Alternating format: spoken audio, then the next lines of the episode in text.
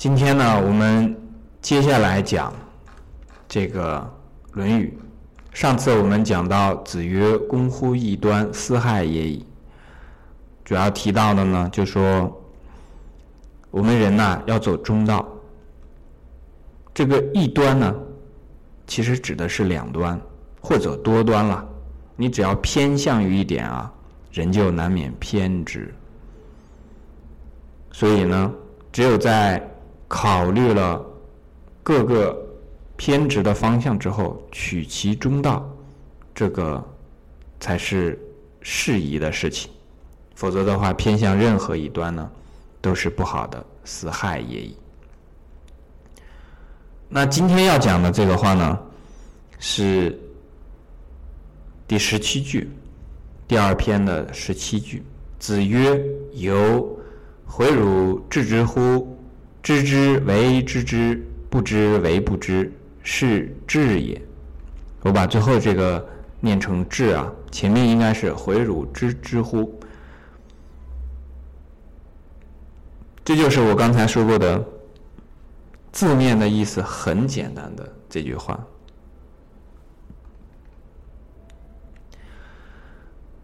字面的意思我们翻译一下，或者我们看这个。这个钱穆先生的这个《论语心解》里面讲的说，孔子说“由”啊，就是跟这个子路讲，子路呢比较好武，非常直的一个人，跟这个子路讲说：“由啊，我教你怎么算知道吧。你知道你所知道的，而。”同时也知道你所不知道的，这才算是知啊。这个知呢，实际上在古代的时候，这个知和智，仁义礼智信的智啊，智慧的智是相通的。这个地方呢，两个意思都可以说得通。知道你所知道的，也同时知道有你所不知道的，这个。才算作真正的知道，也可以讲说这个才算作智慧，才叫做智慧。所以《论语》当中讲的很多内容啊，你如果用日常的生活道理来看的话呢，那你直接去做就可以了。但实际上，就像我们刚才讲的，你这样直接去做呢，是很难的。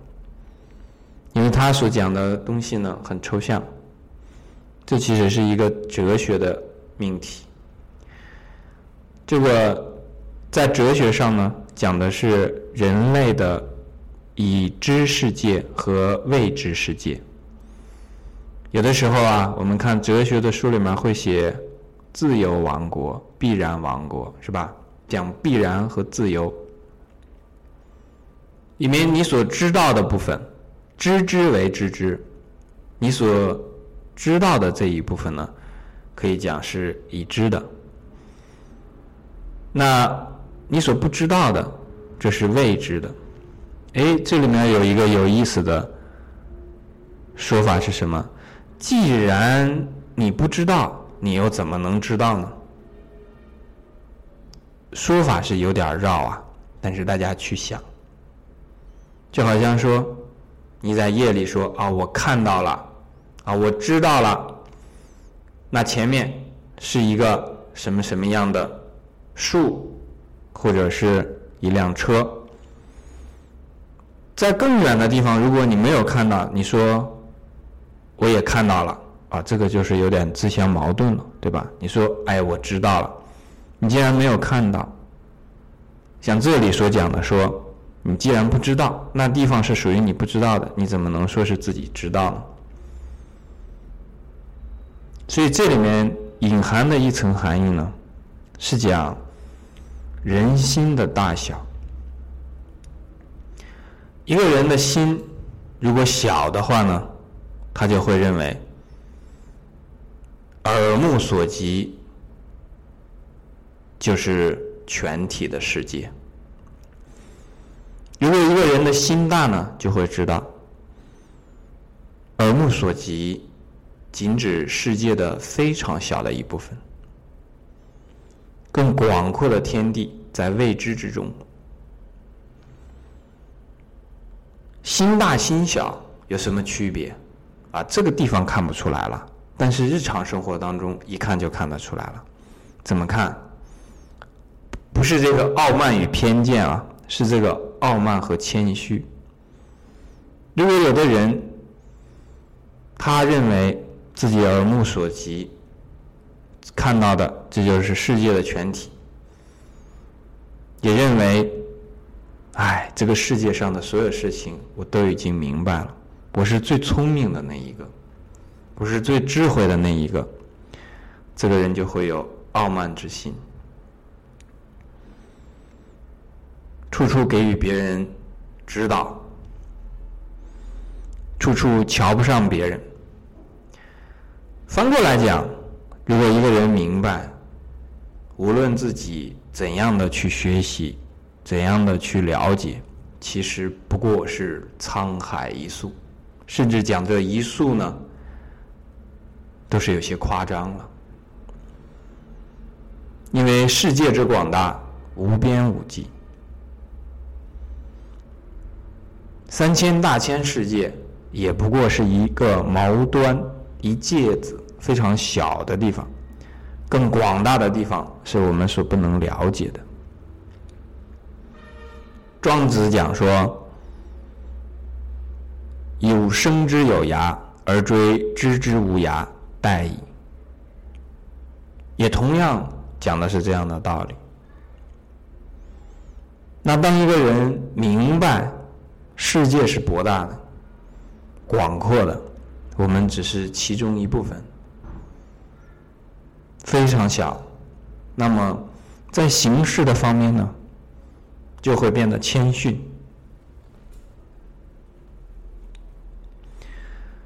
因为有什么可以傲慢的呢？没有什么可以傲慢的地方，自己。本身就很渺小，即便自己糊涂的认为自己拥有什么，拥有的那些东西，也和自己同样归于渺小，那有什么好傲慢的呢？自己所知道的东西少得可怜，有什么好傲慢的？也没有什么好傲慢的。所以在日常生活当中，我们就会看得很明显。真正的这种智慧的人呢，他是谦虚的；而愚蠢的人，相反却会非常的傲慢，就是在于知之与不知。有一个地方他们是一样的，他们都知道，都自以为知道自己所知道的那一部分啊，因为实际上。如果讲说，我们把这个再更上一个层面级别来讲的话呢，有一句话叫做“没有为什么，只有是什么”。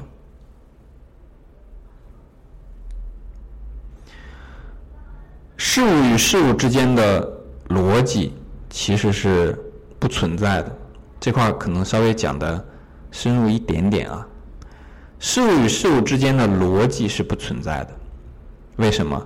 因为如果能把事物的这个是什么讲清楚的时候，它的内在的和外在的联系，也就是事物的逻辑本身就包含在内了，所以不需要讲为什么。我为什么要对你好？这个为什么根本不要讲，你只要把我是谁。你是谁？我是什么？你是什么？能够完全清楚、准确的认识到，就已经包含了我为什么要对你好。这个所有的内容都在里面。当然了，如果大家去真的找一下这个“我是什么，你是什么”，这个杯子是什么，汽车是什么，大树是什么，你会发现其实挺困难的。大家不妨可以试一下。你把这个事物的本质尝试讲出来，可以试一下，很难。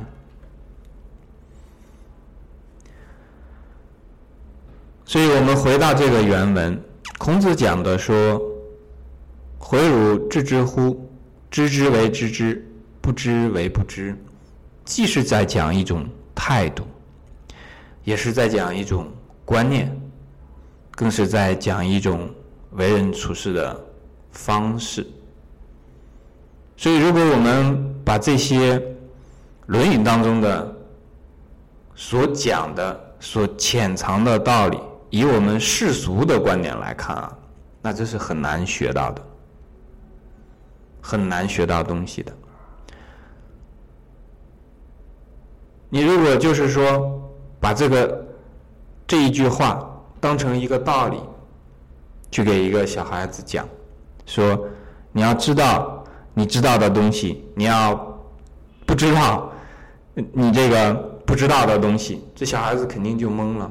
你或者给他换一种说法，说你要知道你知道的，你也要知道你不知道的，这小孩子也根本没法去得到一种成长上的引导。因为小孩子的教育主要是什么？他不是要去教会他该做什么，而是要教会他什么是不该做的。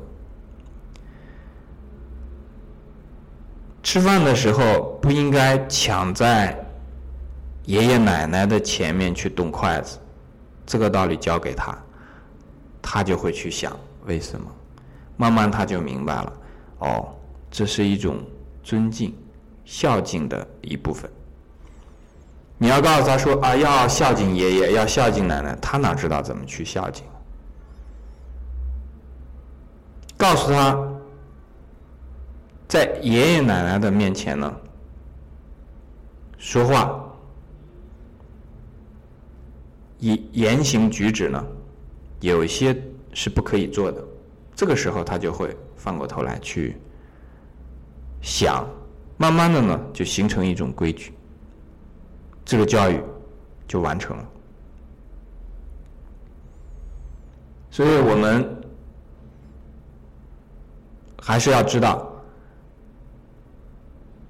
在《论语》当中所讲的这一部分的东西呢，我们要去提炼出来它当中靠近道的那方面的东西，而不是术的那方面的东西。因为《论语》所讲的内容呢，几乎都没有这种，比方说怎么去打仗啊，那个你要去看《孙子兵法》，对吧？怎么去种地呀？啊，那个你可能要去看什么《农经》，那怎么去这个演算呢？那你可能要看这个九章算术等等这些，或者是现代科学当中的非常东西，术当中的东西呢，是一个基础，不能讲它不重要，它非常重要，它是一个基础。但是呢，最后要向到这个大道的方向去走。我们比方说讲儒释道，有的时候呢，世俗当中呢认为说这些东西呢，其实都是和世俗所隔绝的、隔离的，或者是离得很远的东西啊。他们在做一些世俗当中的人不知道的这些事情，不知道他们为什么要那样去做。实际上，我们看儒释道当中呢。所做的事情，大部分都是在人的秘密上做研究、做功夫的，非常的深入。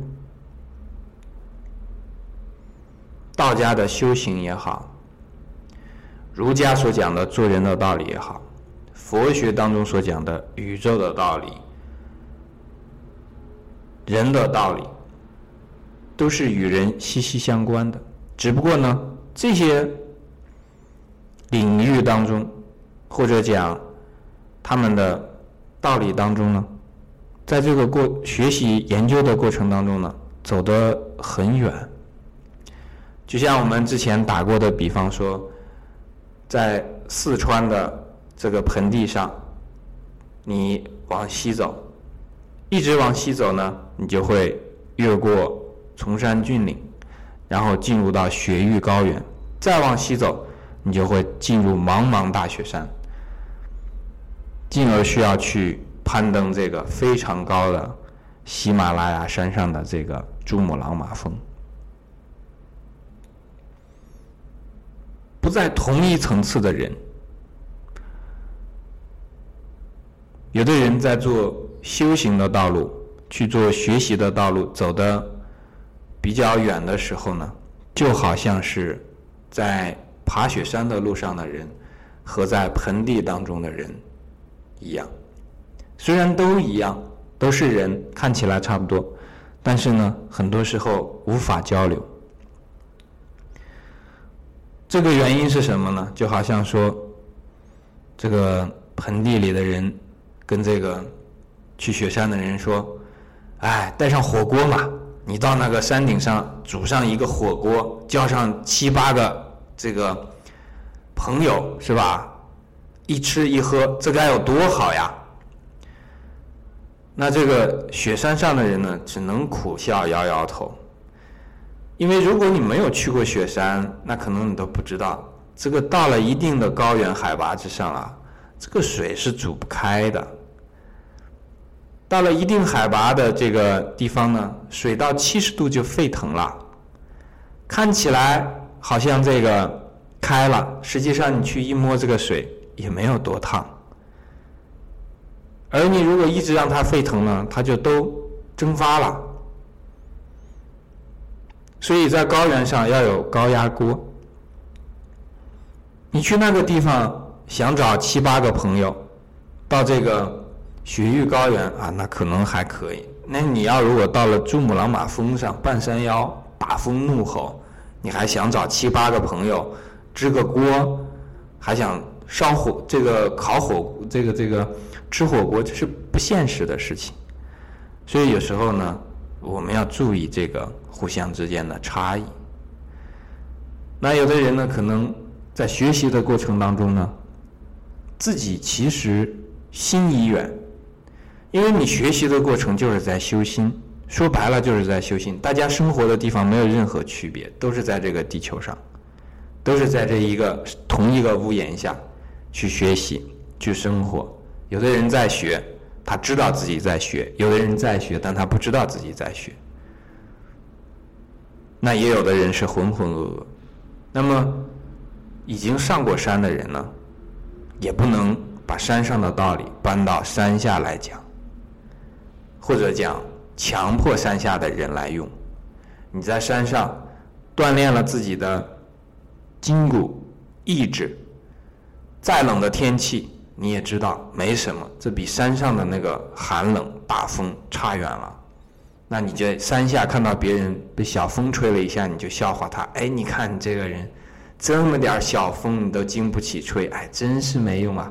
那这个和刚才我们所说的山下的人和山上的人说，你上去搞一个火锅，好好的找七八个朋友吃，没有任何区别，都是一样的。大家说的话呢，驴唇不对马嘴，没法沟通交流。什么时候可以沟通交流呢？心大的时候，山下的人明白，除了山下，还有山上，还有很多地方是自己所不知道的。说的时候呢，就谦虚一些；说的时候呢，保留一些，不要把话说满，是吧？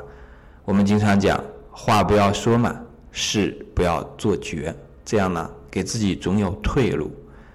那也可以用在这个地方。把自己知道的呢，啊，可以讲一讲；不知道的呢，还是保留一些，给自己和别人呢都留有一些余地，给无知和未知留下一些余地呢，这样是真正的智慧。